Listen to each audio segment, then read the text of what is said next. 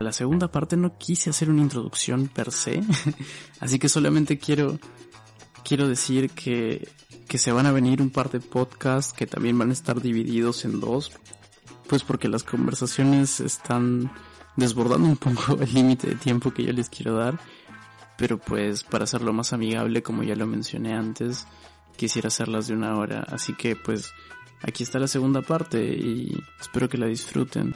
Hubo una pequeña interrupción por problemas técnicos, pero pues gracias a la magia de la edición puedo decir que se ahorraron 15 minutos de silencio. Así que bueno, eh, sigan disfrutando la conversación con Eduardo Ibarra. Yo soy Javier Lazo y esto es Espejismos.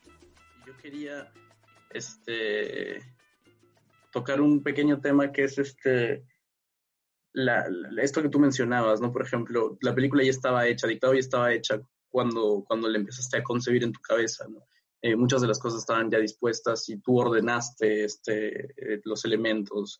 Em, y hay algo que me parece sumamente interesante que también creo que lo hablabas con, en la entrevista que tenías en el canal IP, que mencionabas que se puede armar películas, por ejemplo, con lo que está ya en YouTube, ese acceso al material y a la, y a la eh, y a la intervención del material que puede llevar a generar también una película sin necesidad, por ejemplo, de, de no sé, de, incluso escribir eh, los pasos usuales estándares del, del, del, del, de la industria, que es escribir un guion, hacer una preproducción, este, armar un rodaje, tal, tal cosa, edición y etcétera, ¿no? Si bien hay pasos que obviamente tienen que repetirse porque obviamente estás tratando con lenguaje cinematográfico y es un proceso en el que los mismos elementos ocurren en todas las películas, este, hay acercamientos distintos que, que por ejemplo, este, este, esto que mencionabas de hacer una película como que ya está en YouTube, por ejemplo, es prácticamente un poco lo que hiciste, ¿no? Porque los videos que, que, eh, que de, la protesta ya estaban incluso subidos a, Internet.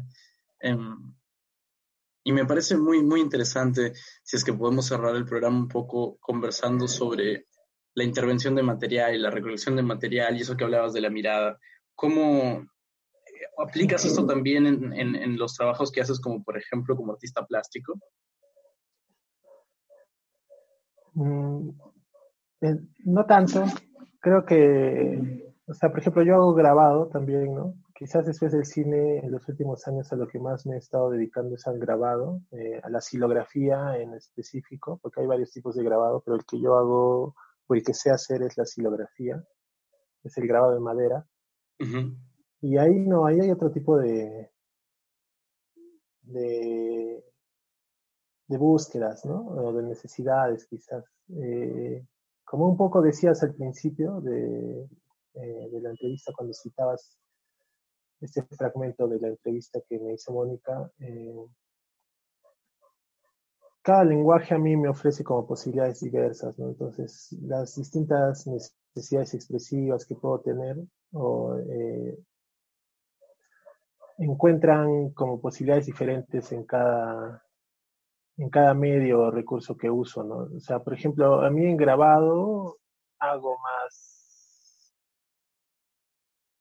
Estoy más cerca, creo, al, al arte popular, ¿no? En el grabado que hago porque casi lo que ha, casi la mayoría de los grabados que he hecho hasta el momento y lo que me sale, digamos, lo que, lo que me, me fluye ahí, eh, son como animales músicos, son personajes así como pintorescos, ¿no? De un universo así medio zoomórfico, eh, antropomórfico, no sé cómo se dice esta, esta palabra que, tiene que ver con estos animales como humanizados, ¿no? que es muy común en, en nuestra que es muy común en el arte popular, pero también en, el arte prehispánico, ver estos personajes con rostros, con estos rasgos de animales, ¿no? o ver animales eh, comportándose como personas, ¿no? ejecutando cosas como que son propias de las personas, como hacer música, por ejemplo. ¿no? Entonces, a mí el arte popular en general me, me fascina, ¿no? mucho. Eh, me gustaría que mi cine fuera popular también. Es complicado, creo que, lo que uno hace llegue a, ser popular y confundirse y, ser apropiado por, las personas, así, por una comunidad. Pero es algo que me gusta pensar. Y entonces en el grabado mis preocupaciones son otras, ¿no? No, no, no, no estoy pensando, por ejemplo, en la mirada, sino en el grabado más es como la expresión de, de eso, ¿no? De, de conseguir imágenes eh, que se acerquen a ese imaginario popular, pero a la vez a partir de esas imágenes como aparentemente sencillas, siempre comunicar algo que tiene que ver con, con, la humanidad, ¿no? Siento que a mí lo que me preocupa son las personas, quizás a fin de cuentas, ¿no? Eh, no me puedo un poco desligar de eso. Eh, pero, por ejemplo, cuando hago collage, me salen más que todo collage eróticos, ¿no? Ahí, ahí, por ejemplo, casi todos los collages que hago siempre, siempre se dirigen hacia eso, ¿no? No, puedo hacer collage de otra manera. Entonces, de alguna forma, eh, cada, lenguaje, en cada lenguaje, lo, que, lo, que, lo que me lo que brota de ahí es distinto, ¿no? Entonces, no, no son las mismas preocupaciones. Debe haber seguramente preocupaciones y necesidades en común que, uno puede quizás rebuscar que en, todas hay algo en común. Pero, pero no, sí, me, son distintas cosas. Nada más que me he metido a hacer varias cosas de distinto tipo. He hecho grabado, collage, arte objeto, también hice... ¿Aló? Eduard. Hola. Pues estamos enfrentando problemas técnicos. este, supongo que eso, son, eso es parte de la, de, la, de los problemas que uno enfrenta cuando hace un podcast desde el otro lado del mundo. Em, pues probablemente esto lo vaya a editar, pero nada más como para así nota mental. Em, es increíble todo lo que todo lo que cuenta Edward, la verdad. Es, es definitivamente hermoso escuchar su discurso y, y la forma en la que él accede al, cine y su mirada. Eh, voy a intentar reconectarlo y de paso enchufo mi celular. Pues sí, en efecto se le apagó el celular. Ahora vamos a retomar la conexión. ¿Aló? No sé en qué momento se, se cortó. Yo Puta madre. Fue súper divertido porque de pronto dejé de escucharte y este y, y me planteé la, la idea de qué, qué, pasaría si yo hiciera este programa en vivo. Y, y, entré en ese mood, entonces empecé a hablar como si tenemos problemas técnicos y no sé qué huevadas. ¿Y hasta dónde, hasta dónde, hasta dónde escuchaste? O... Hasta, creo que dijiste, escuché que estabas hablando hasta eh, que tienes miradas, este, eh, no, que cada, que cada arte te, te, permite entrar a diferentes situaciones, estabas como recapitulando eso. Ah, ya, bueno, pues sí, bueno, eso, eso no es tan importante igual creo, pero, pero sí, más o menos, según lo que haga, ya sea grabado, collage, películas u otro tipo de cosas, eh, creo que son búsquedas distintas, ¿no? Necesidades distintas y posibilidades distintas que encuentro en cada, en cada lenguaje. Creo que no hago lo mismo, ¿no? Creo que lo que hago en el cine no lo estoy haciendo en el grabado y lo que estoy haciendo en el grabado no lo hago en la escritura, por ejemplo. Últimamente estoy escribiendo, he empezado a escribir bastante. con muchas ansias de escribir, entonces eh, estoy empezando a escribir cosas. Entonces son diferentes ahí como, como intereses, creo. Es que, no sé, cada lenguaje me ofrece distintas cosas, entonces, por eso también es que son diferentes eh, las cosas que hago con cada uno de ellos, ¿no? Claro, y tu forma de acceder a ellas también responde a inquietudes diferentes. Sí, es que igual, es que igual yo, yo creo mucho en los procesos también, ¿no? O sea, creo que el proceso eh, es, es, distinto, ¿no? O sea, el grabado es distinto, ¿no? El grabado uno dibuja, luego de dibujar uno corta, y ahí hay un ejercicio manual físico, ¿no? La presión de la mano, por ejemplo. Y luego uno imprime un grabado también a presión, y, y, es un proceso así artesanal muy, muy lindo, ¿no? Además que un grabado yo lo puedo hacer en un día o dos días, ¿no? Mientras que una película demanda un poco más de tiempo. Por más que uno lo haga rápido, no, no, el proceso es un poco diferente, ¿no? Claro. Eh, en el grabado no hay, por ejemplo, esta idea del montaje, ¿no? En una película del montaje está, es, es una idea y un proceso muy fuerte, ¿no? o no, no, en el grabado no hay, ¿no? Eh, pero por ejemplo en el collage sí está lo del montaje, ¿no? Pero, pero en el collage a mí lo que me seduce es más como las formas y los colores, ¿no? Entonces, por eso quizás cuando hago collage eh, devengo más en, en, hacer cosas eróticas, ¿no? Hago como un mm. collage más erótico, entonces, quizás por eso, porque en el, ir cortando las cosas, porque bueno, hago collage analógico, ¿no? Entonces, en ir cortando y pegando las cosas, siento que hay como una sensualidad del material ahí que siempre me conduce hacia ello, ¿no? Y además que me fascina trabajar collage con, con imágenes de cuerpos, entonces ahí como que se erotiza un poco eso. Entonces, con el collage casi todo lo que he hecho es, es erótico, ¿no? ¿no? No puedo salir de ahí, ¿no? O sea, no... Hay otras cosas, pero no me salen. Entonces, siento que no debo resistirme y seguir haciendo cuando haga collage. Hace mucho que no hago, de hecho, pero, pero cuando hago, eh, fluir por ahí, ¿no? Igual con el grabado, ¿no? Lo que me sale es más como un grabado más cercano al grabado popular, ¿no? Al, al arte popular, ¿no? Es, con figuras así más de ese imaginario, ¿no? Como animales, eh, animales sobre todo, ¿no? Hago mucho animales así, músicos o, animales que están en actitudes humanas, ¿no? Y me gusta mucho los vínculos que encuentro entre eso y algunas figuras prehispánicas o del arte popular, ¿no? El arte popular me, me gusta mucho. Mm. Eh, entonces, eh, sí, cada lenguaje hago, hago, diferentes cosas, ¿no? Y en cuanto a lo que me, me comentabas de la apropiación eh, audiovisual, pues sí, me parece fascinante, ¿no? El tema de... O sea, me, me, me fascina y me abruma en parte, pero me parece así algo de todas maneras tremendo la cantidad de imágenes que se generan en este momento, ¿no? Eh, video, o sea, por toda la internet y por el hecho también de que ahora los celulares tienen cámaras y de alguna forma eso se ha democratizado un montón, ¿no? Y, se ha masificado eh, la cantidad de videos audiovisuales, fotos que se producen a diario y que seguramente se suben en internet es descomunal, ¿no? Es increíble. Claro, pensar ese, ese río, digamos, de imágenes que cada día crece más, me, me parece tremendo, ¿no? Reflexionar y, y, pensar acerca de ello. Entonces, dentro de ese mar de imágenes, en realidad uno se pregunta, pues, si es necesario seguir grabando más cosas sí. o más simplemente coger de todo eso que ya hay, porque debe haber de todo ahí, ¿no? Y por otro lado, me gusta lo, esto de la apropiación, ¿no? Porque siento que es una forma también de renunciar a, al, a esta necesidad de uno hacerlo todo, ¿no?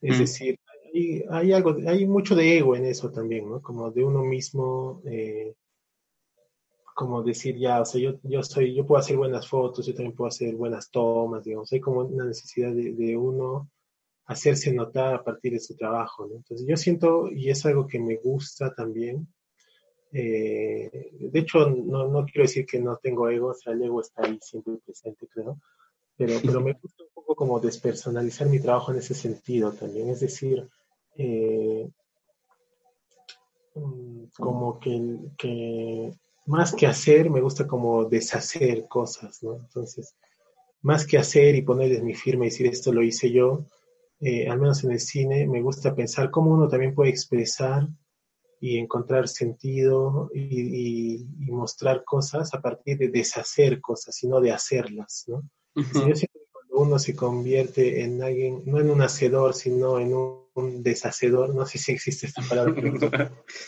¿sí? Eh, eh, está un poco renunciando a, a, esa figura del autor y del artista, ¿no? Del creador, ¿no? Claro. Creador, con, todo, lo, con todo, digamos, lo que viene acompañado con esa figura. Entonces, eh, algo que me gusta del cine también, creo que es eso, o sea, que que a diferencia quizás del grabado, del collage o de otras artes, la fotografía y el cine creo que exceden al, al, al, autor, ¿no? Porque uno puede estar tomando una foto quizás, no sé, de un ave que le gusta, pero no se da cuenta que la fotografía, además de esa ave que tú quieres registrar, está registrando muchas otras cosas, ¿no? Claro. Entonces, que, esa parte de mecánica, ¿no? Automática que tiene la, foto o, el cine, hacen que esas imágenes excedan la intención del, autor o del realizador, ¿no? Y yo siento que, que quizás lo, lindo está en eso, en, aquello que se captura más allá de la intención de, los directores y los autores. Eh, que, más bien uno es limitado y, y las intenciones de uno son como, como poco interesantes y más bien es interesante todo aquello que uno puede generar si, digamos, sin haber tenido la intención de, ¿no? Entonces creo que, está bueno eso, creo que eso está acá y es algo que espero explorar también en, mis siguientes trabajos, que es eh, eh, abandonar, digamos, un poco las intenciones, ¿no? Que la obra no se reduzca o no se limite a las intenciones del autor, sino encontrar una manera de que, de que las intenciones simplemente sean un, eh, como una fuerza que te conduzca más bien a descubrir y encontrar aquellas cosas que la imagen mete por sí misma dentro de tu obra, ¿no? que la realidad mete por sí misma dentro de tu obra, ¿no? Entonces yo siento que eso es, eso es, bastante interesante. Entonces siento que en la apropiación hay un poco de eso, ¿no? Porque en la apropiación creo que hay también esto de ejercer más que todo la mirada, ¿no? O sea, eh, el, tú, el tú, al tú coger imágenes que tú no has creado, ¿no? Que han creado otros o que otros han generado, eh, y al intervenirlas, creo que esa intervención está mediada mucho por la mirada, ¿no? O sea, tú las intervienes a partir de, de, cómo las quieres ver, ¿no? y, ahí es donde van surgiendo cosas. Entonces me gusta eso, pensar el, al cineasta como alguien que mira y no como alguien que sabe manejar una cámara o, alguien que sabe hacer un plano o alguien que sabe colorizar, eh, sino más bien como alguien que mira, ¿no? como un observador y, como alguien también que manipula. Me gusta pensar, y esto quizás tiene que ver, ahí sí, una coincidencia con mi trabajo como grabador, que a mí lo que me gusta del grabado es que es, que es como hacer pan, ¿no? O sea, es un trabajo bastante manual, es un trabajo artesanal en el que uno se puede cortar la mano, en el que no tiene que presionar, en el que las manos se cansan, ¿no? Y el cuerpo está ahí en, juego, ¿no? Entonces yo siento que en, en, la apropiación fílmica, sobre todo en la apropiación que se hace de material fílmico, ¿no? del analógico, hay mucho de eso también, hay, hay como un trabajo artesanal, ¿no? De, de, rayar la película, de, de, pintarla, de, hacerla pasar por distintos procesos, ¿no? Que son siempre manuales. Entonces me, me, fascina esta idea que se llama, o esta, este tipo de películas que se, que se dicen que son cine sin cámara, ¿no? Cuando uno registrar nada, sino que es un cine que se hace de forma manual y que luego se mete un proyector y ahí está la película, ¿no? Entonces, me gusta mucho también pensar el cine desde fuera de, digamos, su, su, maquinaria o su aparataje eh, convencional, ¿no? Porque lo que tenemos por cine es, claro, hacer un guion, eh, hacer un rodaje, luego editar, ¿no? Y así se hacen muchas películas, ¿no? Pero también es, me parece muy emocionante pensar que también se puede hacer cine sin nada de eso y cogiendo una película antigua y en tu casa con una mesa de luz ir rayando la película, ir perforándola, ir pintándola. Entonces, ya ahí no hay un guion, no hay nada de esto, no hay un rodaje, no hay, no hay ni siquiera incluso un montaje así como se conoce, es más un trabajo de experimentar con el material mismo. Y, yéndose mucho más lejos, me fascina mucho el cine expandido también y esta idea de pensar que lo cinematográfico puede suceder al margen incluso de todo esto, ¿no? O sea, que lo cinematográfico podría no, no depender o estar ligado a, a, la cámara ni a la proyección, ¿no? Que puede también ser una experiencia que está por fuera de eso. Entonces, eh, eso me fascina. De hecho, mi próximo trabajo, el, próximo, el trabajo que estoy haciendo, la próxima película que estoy haciendo, que ya estoy haciendo, eh, es, creo, una película que se marca un poco dentro de las coordenadas del cine expandido, ¿no? Y, me fascina eso, ¿no? Siento que, que, que el cine es mucho más, ¿no? De, de lo que en lo que lamentablemente la industria y el mercado nos han hecho creer, ¿no? Desde chicos. Y, y, que, y que además que el cine tiene, creo, posibilidades aún de, de seguir ampliándose, ¿no? Creo que no está hecho todo. Creo que, por ejemplo, ahora con, con la virtualidad y las herramientas online y virtuales, creo que el lenguaje cinematográfico puede sufrir todavía nuevas transformaciones, ¿no? Eh, ejemplo, con Zoom uno podría hacer películas ahora, ¿no? Y usar las pantallas y, y, usar el chat y meter música y, obviamente va a salir una obra con ciertas singularidades que antes no habían, ¿no? Eh, es genial eso, ¿no? O sea, como el tiempo, como la imagen, como, como la misma, no sé, la sincronía o el diálogo entre sonido e imagen o el movimiento eh, a través de estas plataformas virtuales se alteran, ¿no? Cambian. Eh, tienen ciertas cosas que no, uno no encontraba fuera de esto, ¿no? Tienen ciertas particularidades que solo están en, lo, en la web, digamos, y que no existen en la vida real. Entonces, siento que eso va a generar, de hecho ya está generando, creo, muchas películas que están explorando estas nuevas herramientas y siento que el lenguaje cinematográfico va a variar, ¿no? Va a cambiar, ¿no? ¿Por qué no pensar ahora, por ejemplo, que pueden haber películas que así como el cine expandido o se ejecuta en vivo y es más como una especie de performance, ¿no? Mm. También se pueden ejecutar películas en vivo así en Zoom, digamos, ¿no? Y que solo las pueda ver uno en ese momento y nunca más. siento que eso va a pasar, seguramente ya está pasando, ¿no? siento que mucha gente seguramente ha advertido esto y lo está haciendo, ¿no? Entonces, yo siento que la apropiación es eso, ¿no? O sea, y siento, eh, ¿sabes qué? Algo que me llama mucho la atención últimamente es esto del TikTok. Sí. Y como, en el TikTok, esto de la apropiación, ¿no?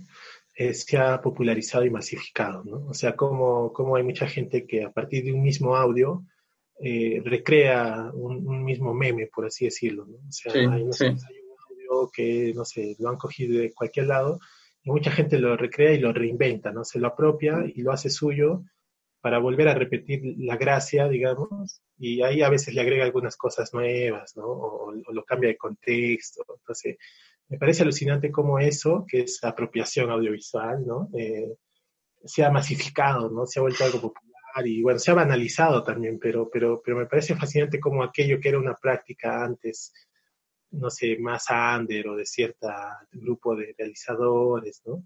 Incluso una práctica política, en ciertos aspectos, ahora se vuelve una práctica masiva y de una forma natural y todo el mundo la hace y, y, y, es, y es más bien tendencia, ¿no? Entonces, esos procesos también me parecen interesantes, ¿no? Porque yo siento que, que ya en este momento la apropiación audiovisual se ha vuelto popular, ¿no?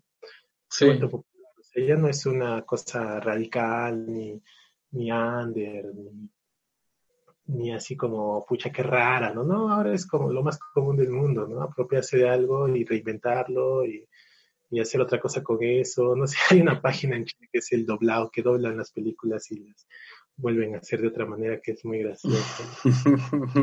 Yo creo que en ese sentido, ¿cómo? Y, y, entonces siento que eso, eso es interesante ver esos procesos también, ¿no? es, es, complejo también porque quizás quizás pierde también ¿no? la apropiación con esa masificación, quién sabe, ¿no? O sea, porque se banaliza y ya quizás pierde fuerza también, ¿no? Mm, como que va, va, por, o sea, eso eh, va hacia los dos lados, de hecho, cuando algo se masifica, pero es, es, es cierto, es interesante. La apertura de YouTube, por ejemplo, todos los super, super montajes que uno ve de material intervenido, como por ejemplo esta cosa de Harry Potter, que toda la primera película de Harry Potter, en lugar, cada vez que alguien usa la varita mágica, le pusieron un, efecto de sonido de un disparo. Entonces toda la, toda la película cambia completamente de, de, sentido cuando solo agregas eso, por ejemplo. Claro, sí, son, son chéveres, ¿no? O sea, hace, hace quizás unos años alguien hacía eso, hasta podía estar en festivales ese tipo de pelis, ¿no? En ciertos tipos de festivales. sí, sí.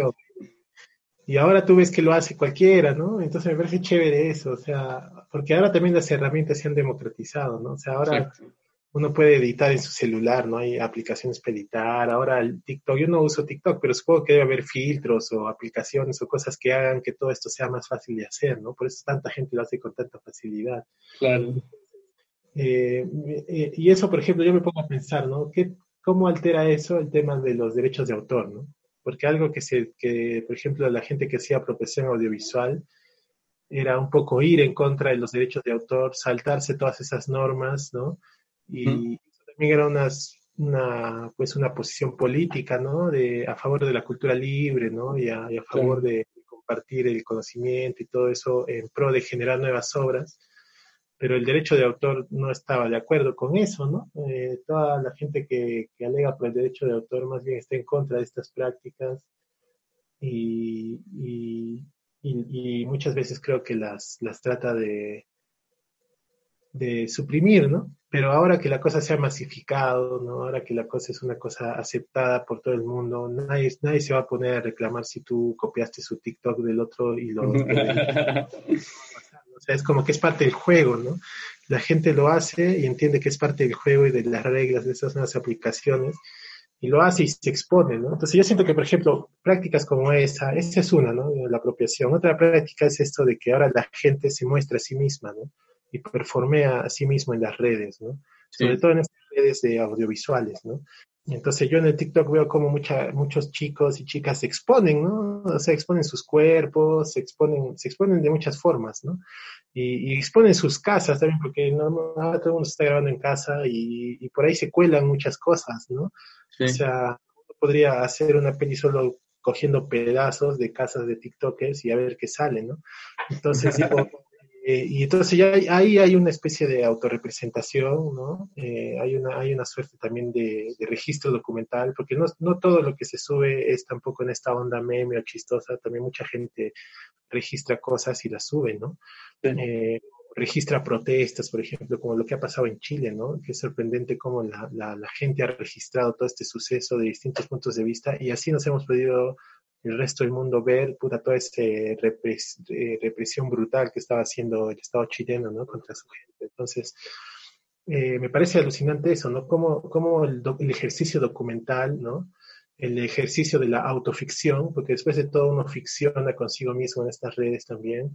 Sí. Y también prácticas como la apropiación audiovisual, ¿no? o, incluso la misma experimentación o, la, o, el remake, ¿no? Porque también hay, hay muchas de estas películas que, que, hacen como un remake de trailers, ¿no? De ciertas secuencias de películas graciosas, ¿no? Como en casa y todo muy precario, ¿no? Yo he visto así vainas que recrean secuencias, no sé, de La Sirenita y es un tipo así con barba y que se pone una bolsa en la cabeza y, como que recrea todos los planos tal cual, es un cague de risa eso, ¿no? Entonces siento que, que en este momento, más que nunca quizás en la, en la, la historia de la humanidad, el, el, audiovisual así ha entrado de lleno a, a, nuestras vidas, ¿no? Y, y, también eh, la, la, gente está generando una serie de contenidos así de lleno, ¿no? O sea, ya no somos consumidores solamente, ¿no? sino que la gente así naturalmente está, está generando muchos, muchos, muchos contenidos, ¿no? Entonces, yo, por ejemplo, después de ver TikTok, me pregunto seriamente si es necesario seguir haciendo películas cómicas, ¿no? O sea,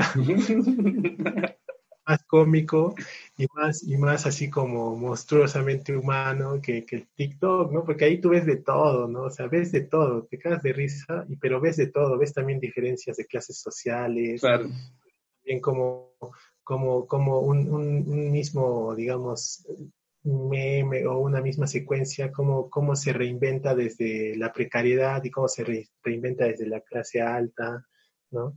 Ves cómo la gente se burla de sí misma o se pone en situaciones así como, como de una comicidad negra, ¿no? Entonces, yo siento que es, el TikTok es una gran obra en clave de farsa, ¿no? y, eh, de la humanidad, ¿no? Del mundo, porque además otra cosa alucinante que es como una obra a la que todo el mundo está sumando todos los días como, como un plano nuevo, ¿no? Un nuevo frame, digamos, ¿no? Es, es como, el otro día hablando con una amiga y en plan joda también, eh, hablaba de eso, ¿no? Que me parece que es como una gran bola de cristal. No sé si has visto estas bolas de cristal que son como pedacitos de espejos, ¿no? Que es como una, mm. una esfera que tiene muchos cuadraditos de espejos. Sí, sí, sí, sí. Y yo siento que esto es como, como una eh, gigantesca bola de cristal que todos los días crece, ¿no? Y como que cada nuevo video de TikTok fuera un, un, nuevo, un nuevo espejito que uno le pone ahí, ¿no? Y, ¿no? Porque el espejo más allá de, que cuando uno le dispara luz refleja y te pone así una serie alucinante, la bola de cristal, es un espejo, ¿no? O sea, es un, es un reflejo de lo que somos, ¿no? Entonces yo siento que en el TikTok uno, uno encuentra muchas cosas. Y esto de la pandemia también, es alucinante cómo uno puede hacer un seguimiento de cómo se está viviendo la pandemia ahí, ¿no? Cómo la gente en sus casas está haciendo, necesita ficcionarse, casi risa de sí misma, sí. grabar como para sentirse un poco mejor, ¿no? Entonces, yo digo, después de eso ya, ¿qué, ¿qué, película cómica va a poder superar eso? Creo que ninguna, ¿no? O sea, para mí ninguna, ¿no? Qué interesante todo eso. De hecho, me estaba, a mí me tocó editar justo un proyecto, un piloto de una serie web que justamente eh, era un proyecto documental que iba eh, retratando personas que estaban atascadas en determinado lugar por la pandemia y tenían que hacer cuarentena o quedarse este, en sus casas por este tiempo, a pesar de que ellos a veces no, ni siquiera vivían en la ciudad.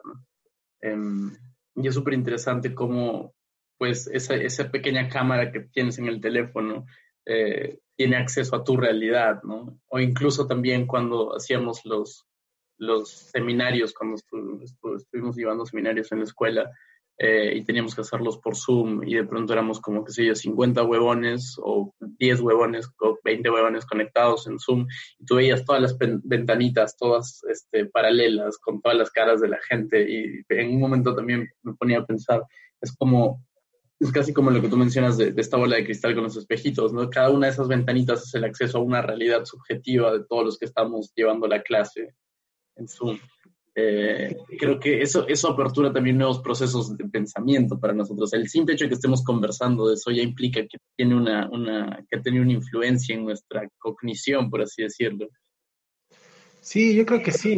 Por eso yo siento que, que, el cine después de esto no, no podría hacer lo mismo, ¿no? O sea, yo digo, después del TikTok, ¿qué van a hacer la gente que hace cine comedia, ¿no? ¿Cómo, O sea, lo digo, un eh, lo digo un poco en plan joda, pero, pero eh, también lo pienso seriamente. Y, por otro lado, también siento como, o sea, ya creo que en este momento ya es innegable que, nuestro principal lenguaje para comunicarnos es el audiovisual, ¿no? O sea, creo que ya es innegable. esta pandemia lo ha puesto así de manifiesto brutalmente, ¿no? Eh, porque ahora, por ejemplo, no sé, para reunirnos necesitamos de intermediarnos por una pantalla, ¿no?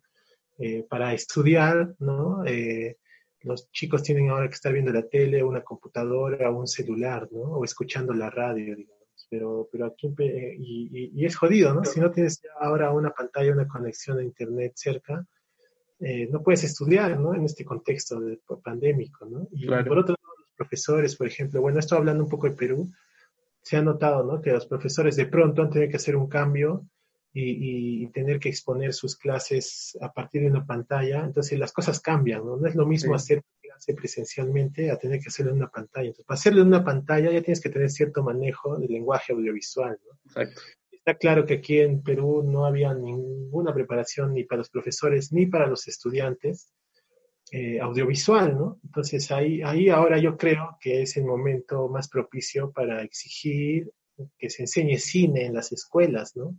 Porque los chicos necesitan ahora, no solamente para poder hacer sus clases, poder manejar mejor el lenguaje audiovisual, sino también a futuro, ¿no? Porque probablemente cuando sean profesionales van a tener que cambiar así como lo estamos haciendo ahora, ¿no? A través de pantalla.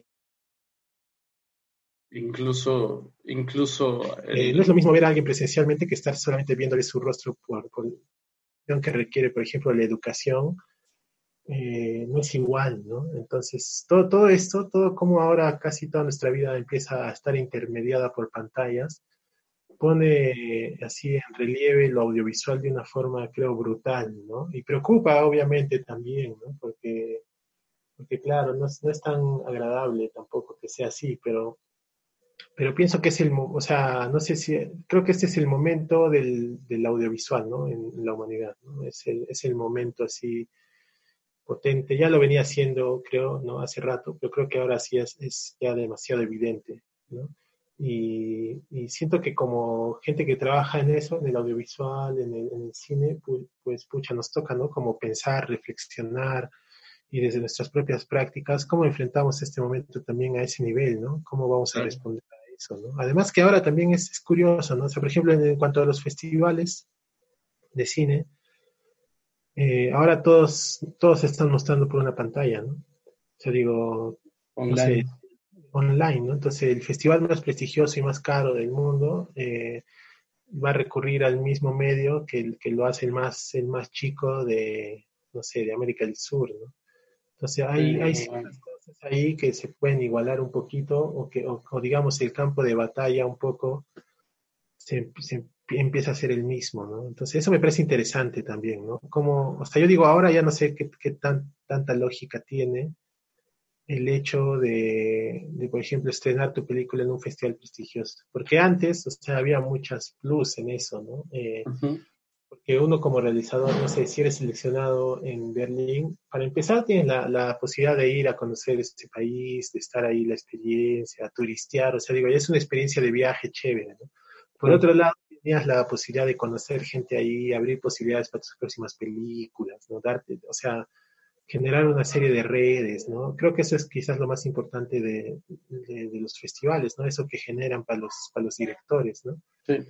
Luego está ya que tu peli se vea y que, quizás ganes algún premio, no sé, y todas las posibilidades, no sé, de distribución, exhibición que te puede abrir eso, ¿no? Pero ahora que es online, ya no tienes nada de eso. O sea, si tu peli se está en Berlín, ya no vas a viajar a Berlín, ya no vas a ir y vas a estar en las fiestas ahí, ya no vas a... vas a generar las redes y la gente que conoces, porque muchas de estas redes se, se, generan en las fiestas, ¿no? La fiesta es importantísima, ¿no? Exacto. Bar, en la fiesta, en ese compartir fuera de la sala de cine es donde la gente se conoce, se genera esas redes. Entonces, eso ya no, ya no tienes esa opción, ¿no? Entonces, si, si se reduce a ver, a que tu peli se muestre nada más, eh, pucha, ya, no sé, quizás está bueno, o sea, ya, ya puedes mostrarla también en, un festival que en tu, en tu país, ¿no? Entonces, me parece interesante eso. Siento que, que esta pandemia se, se, ha traído abajo muchas estructuras, ¿no? Sí, creo, es verdad.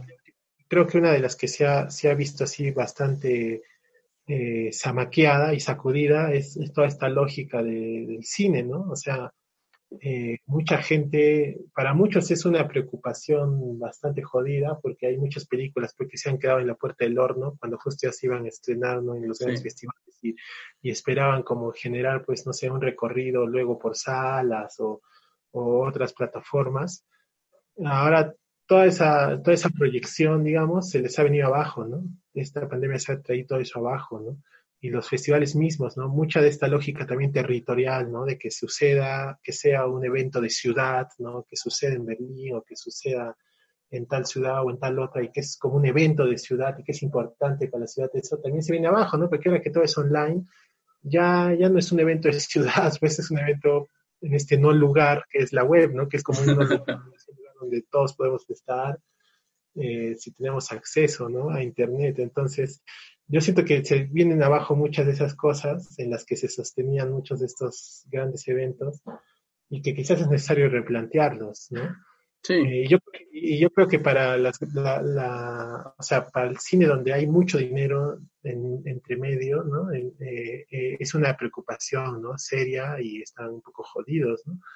Pero, pero cine que es mucho más pobre, por así decirlo, ¿no? En cuanto a recursos, el cine que se hace con menos y también los eventos y festivales que se hacen con poco, más bien quizás es lo contrario, ¿no? Es una gran oportunidad esto, ¿no? Eh, eso es una gran oportunidad de empezar a visualizar o de emerger no solamente esas películas, sino también esos eventos y esos, y esos encuentros y esos festivales, ¿no?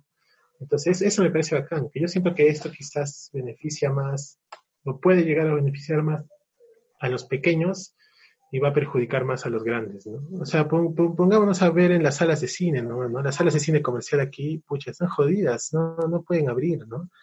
Y, y, seguramente eso ha generado mucha pérdida de puestos de trabajo y todo, pero, pero en cuanto a lo que es el cine, pucha, los festivales se van a llevar online y las películas se van a seguir viendo, entonces uno ahí se pone a pensar, ¿realmente el cine dónde está? No, no está en las salas de cine comercial, ¿no?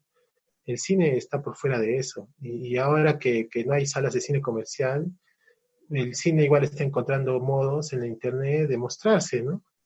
O sea, eh, yo creo que la mayoría va a ceder a eso, ¿no? Eh, y además que son películas que ya de por sí no tenían pues ninguna opción de entrar al cine comercial, ¿no? Hablando de Perú, digamos, ¿no?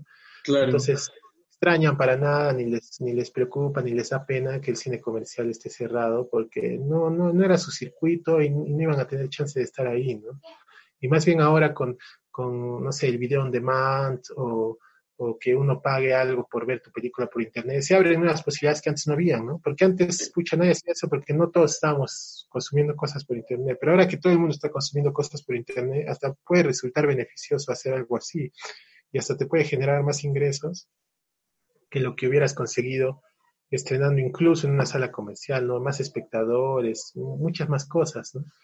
Entonces, eh, yo creo que es interesante todo lo que está pasando, ¿no? Creo que, está pasando, o sea, yo siento que este es un, sin duda, un momento de quiebre, ¿no? En muchas cosas, ¿no? Y creo que en el, en el cine probablemente lo, lo, lo, tendría que ser, ¿no? O sea, seguramente la, la, yo creo que seguramente la institución y, y las grandes instituciones que manejan todo el sistema cinematográfico a nivel mundial van a tratar de que luego de esto las cosas vuelvan como, como eran antes o, van a moldar las cosas a su favor, ¿no? Eso es lo que va a pasar inevitablemente, porque tienen los recursos y tienen el poder hacer eso.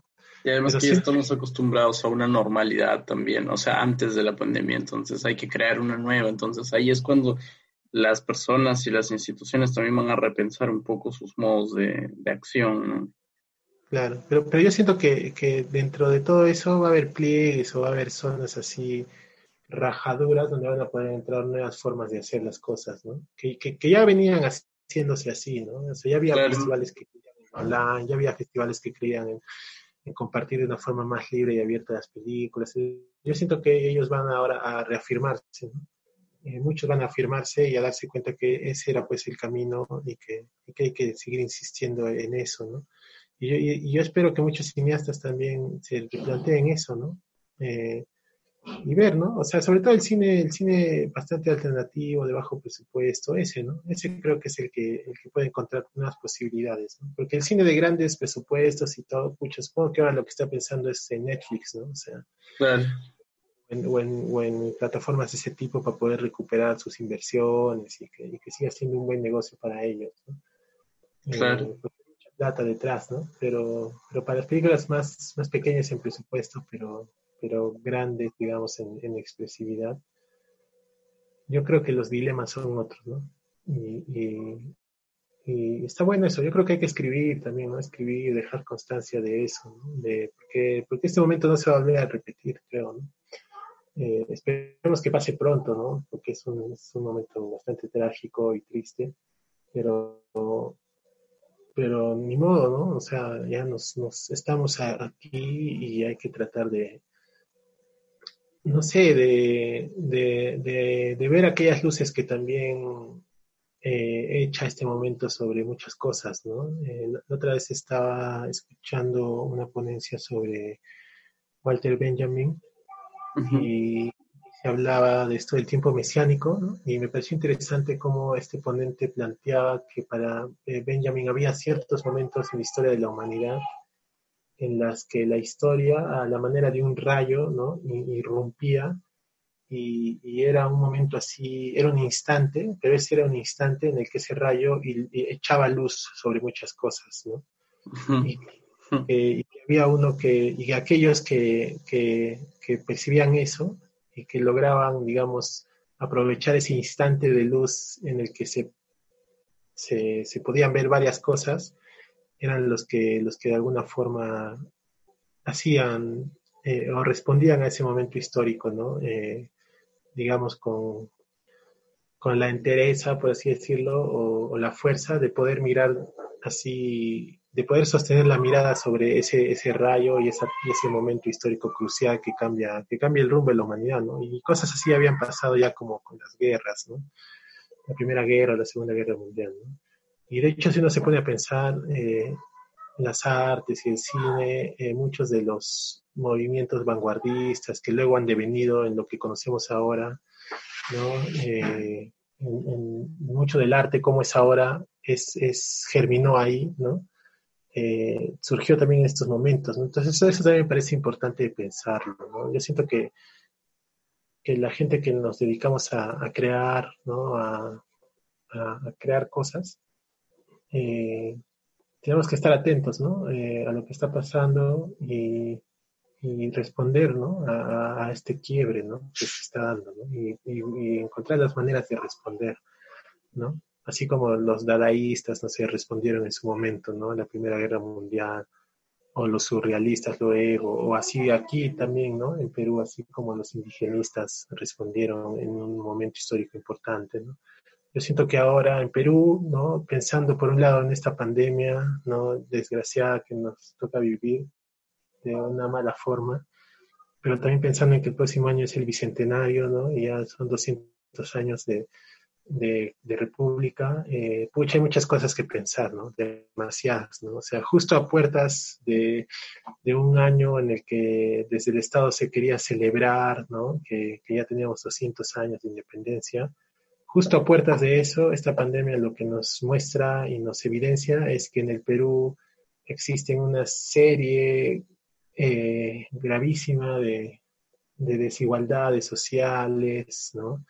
Eh, es decir, tenemos un país bastante irresuelto, un país bastante abandonado en muchos aspectos, es un país con muchos males, ¿no? Entonces, el próximo año creo que no hay nada que celebrar, más bien hay muchas cosas que, replantearse, ¿no? Y, esta pandemia nos lo está mostrando de una forma brutal, ¿no? Brutal. Entonces, eh, siento que que al menos en Perú estamos en eso, ¿no? O sea, estamos en dos momentos históricos para nuestro país donde es necesario replantearse muchas cosas, ¿no? A nivel histórico, social, cultural, o sea, entonces el cine, el cine no es ajeno a eso, ¿no? Por eso digo, o sea, un cine que está, que, que está vinculado a eso, a cómo, a cómo uno mira el mundo o el tiempo, ¿no? Que a uno le toca vivir, eh, es un cine donde eso tiene que verse reflejado, ¿no? Es, es eh, de alguna manera, ¿no? Entonces yo creo que ahora pues estamos en eso, ¿no? Eh, de hecho ahora muchos cineastas están también haciendo cine de, confinamiento, ¿no? Y creo que, es distinto al cine que se hacía antes, digamos, desde, desde la casa, digamos, ¿no? Porque, o sea, ya se venía haciendo hace mucho tiempo cine casero, cine dentro de la casa, digamos. Pero ahora es diferente, ¿no? Porque antes no había esa sensación de encierro, esa sensación de miedo de salir a la calle, ¿no? Y, que te puede jugar la vida eso. Entonces, eh, es, es, o sea, por otro lado, como programador me interesa, ¿no? Y ver y, estar atento a, qué películas van a surgir de este momento, y no solo qué películas, ¿no? Sino cómo, cómo va a empezar a, cambiar el cine en general a partir de este momento.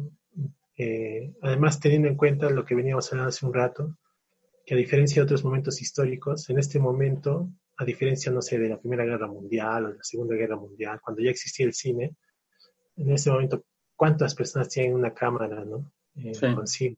Sí. en ese momento, quienes, quienes hicieron películas respondiendo a esos momentos históricos eran unos pocos que tenían el privilegio de acceder a los recursos para hacer cine que eran muy costosos, ¿no?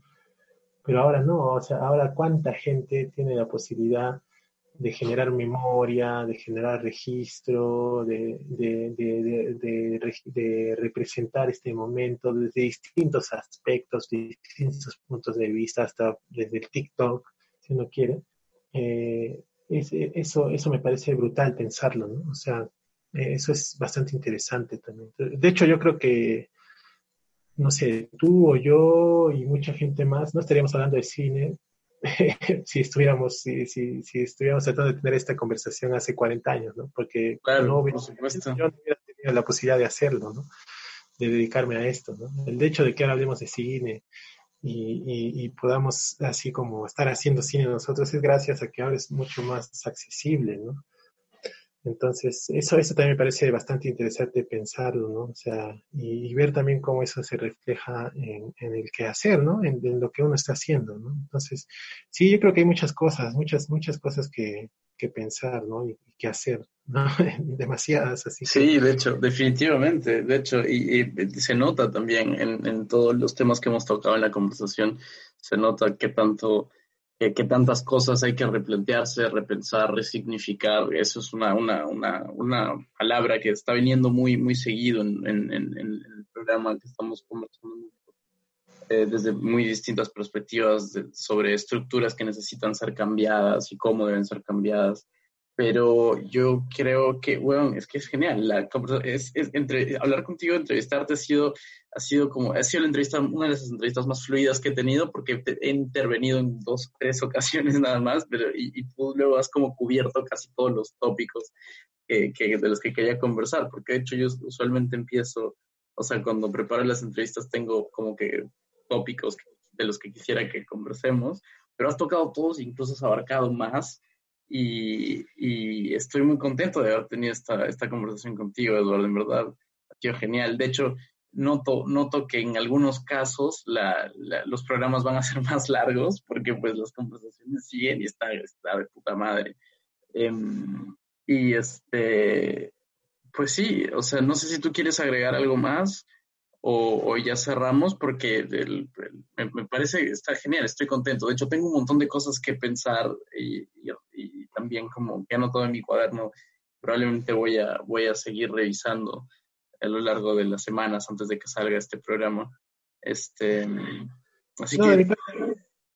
De mi parte, agradecerte, por, por, la entrevista. Es, es, es bueno charlar, creo, de este tipo de, de cosas, ¿no? Y bueno, igual yo soy bastante hablador, así que quizás he metido mucho palabreo. Me di, me di cuenta. Lo siento por ese lado. Eh, nada, espero que, algo de lo que, que, haya dicho sea provechoso, ¿no? Para la gente que escucha también el, este programa. Ah, que, ojalá sea algo de provecho todo lo que hemos charlado. Eh, bueno, de mi parte, aprovechar para invitarlos a, seguir el encuentro del que hemos hablado varias, en varios momentos, que es el Corriente, que es el Corriente Encuentro Latinoamericano de Cine de No Ficción. Es un encuentro que se hace en Arequipa. Este año se va a hacer online, eh, igual lo hacemos desde aquí para, para el resto del mundo. Eh, y pueden seguirnos en, nuestras redes sociales, ¿no? En Facebook y en Instagram nos buscan como así, como Corriente Encuentro Latinoamericano de Cine No Ficción o como Corriente No Ficción, también seguro nos van a ubicar así. Y ahí hemos abierto un par de convocatorias eh, a las cuales puede postular las personas que estén interesadas. Una es para poder eh, asistir a las actividades formativas o más que asistir, para poder participar en las actividades formativas este año del encuentro, que vamos a tener varias. Todas se van a llevar de manera online, ¿no? Eh, vía plataformas como el Zoom, por ejemplo, o el Meet, que van a consistir en, en charlas, talleres, en mesas de diálogo con distintos invitados acerca de distintos temas. Le vamos a poner mucho enfoque al cine peruano para abordarlo desde distintos aspectos que quizás no se los ha abordado aún lo suficiente.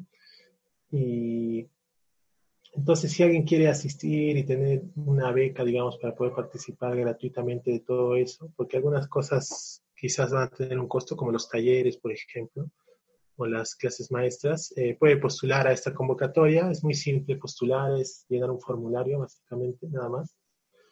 Y la otra convocatoria que tenemos es para aquellas personas que tengan proyectos eh, de cine de no ficción, es decir, que estén desarrollando alguna película, ya sea documental, experimental, o que sea ficción, pero una ficción alternativa, distinta, digamos, al, a lo que hegemónicamente se plantea como ficción, o cualquier otro audiovisual que transgreda un poco esos límites, puede postular eh, no importa si es un proyecto de corto, de largo, de mediometraje, no, no importa la duración, no importa tampoco en qué etapa del proceso esté, pueden estar en muy, una etapa muy inicial o ya en la post o en pleno desarrollo.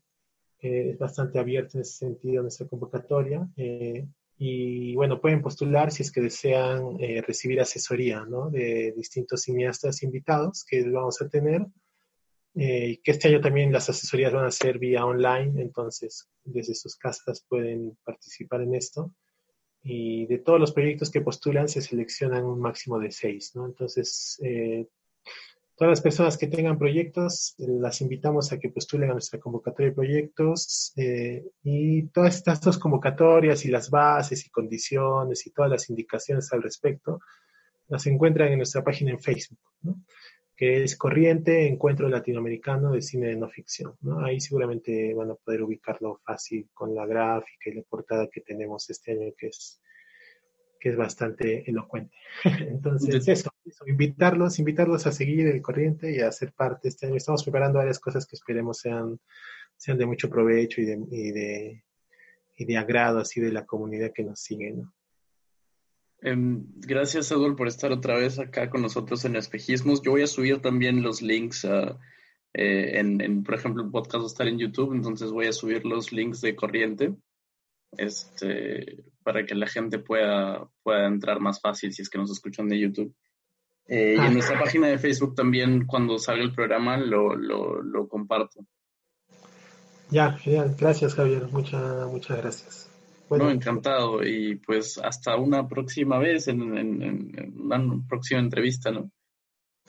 Dale, dale. Ahí estamos, estamos en contacto. Y nada, que estés bien por allá y ya, para, para cualquier otra próxima oportunidad, aquí estamos dispuestos.